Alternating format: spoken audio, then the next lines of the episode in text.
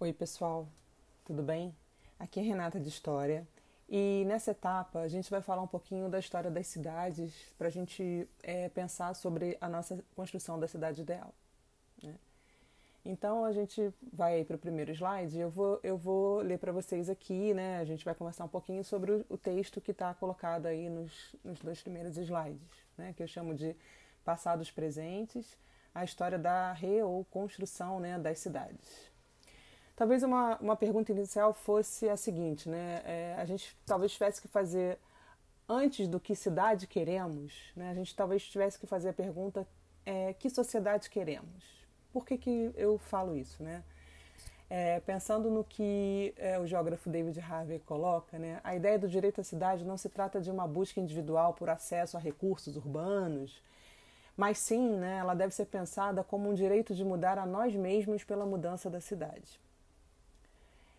Dessa forma, o direito à cidade não estaria separado das relações que estabelecemos uns com os outros, de nossa relação com a natureza, com os valores estéticos, com a tecnologia, enfim.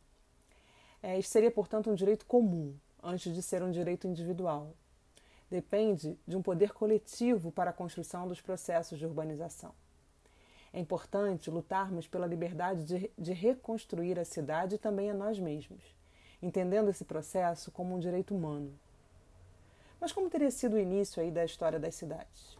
Bom, é, a história das cidades remonta lá ao período da antiguidade. Né? Alguns historiadores chegam a acreditar que as primeiras cidades tenham surgido ainda mesmo antes desse período. As cidades, de uma forma geral, sempre tiveram importância. Né? É, podemos lembrar aqui das polis gregas, né? cidades-estados que tinham grande poder político.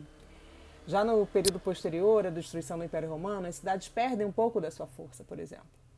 Né? Já na, ali no período da Alta Idade Média, as cidades foram reduzidas, perderam sua importância. É, existiu ali um processo de ruralização. Né? O mundo rural passa a ser um, um, um mundo com mais força e importância naquele momento. É, as cidades representavam uma espécie de extensão do mundo senhorial se localizavam nas terras dos feudos e estavam sujeitas às regras impostas pelos senhores feudais. Mas já a partir lá do século XI, é, houve uma expansão do comércio e as cidades vão passar por um renascimento, né? como a gente viu isso aí ano passado. Né? É, era o período ali da Baixa Idade Média começando. Né? Novas técnicas de cultivo são inventadas, e isso vai gerar um excedente de produtos agrícolas que passavam a ser comercializados nas cidades. O fato de serem muradas e localizadas próximas às rotas de comércio fazem com que as cidades passassem a ser consideradas como locais seguros para as trocas comerciais.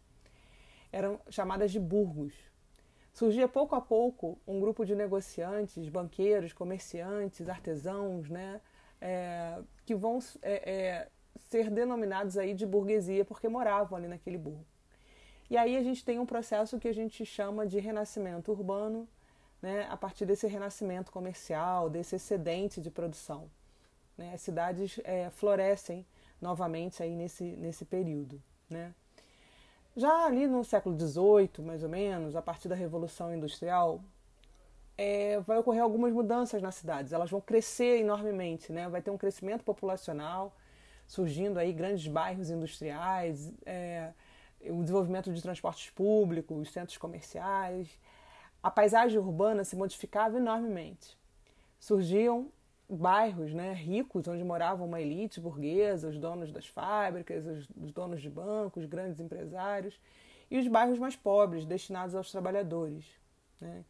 É, as desigualdades espaciais e sociais se constituíam e se tornavam mais evidentes e profundas a, a cada dia. Né? Era uma mudança importante que, a, que o processo de revolução industrial vai trazer é, para as sociedades. Nem todos os grupos tinham direito a usufruir do espaço urbano da mesma forma. Ao longo do tempo, o processo de urbanização gerou uma série de transformações econômicas, de estilo de vida, habitação, de é, constituição de aparatos culturais, de lazer. Muitas reformas urbanas né, ocorreram em diversas cidades do mundo. É, elas estavam diretamente relacionadas ao desenvolvimento do capitalismo, com as dinâmicas de circulação de bens e pessoas, né? É, as cidades precisavam ali, do ponto de vista do, do capital, serem modificadas. Né? Por isso, as reformas. Né? A construção de grandes avenidas, prédios modernos, destruição de cortiços, quiosques, é, reformas do porto, estiveram de uma maneira geral presentes nesse processo de reforma. Era importante garantir essa circulação né, de capital e pessoas e de bens. Né?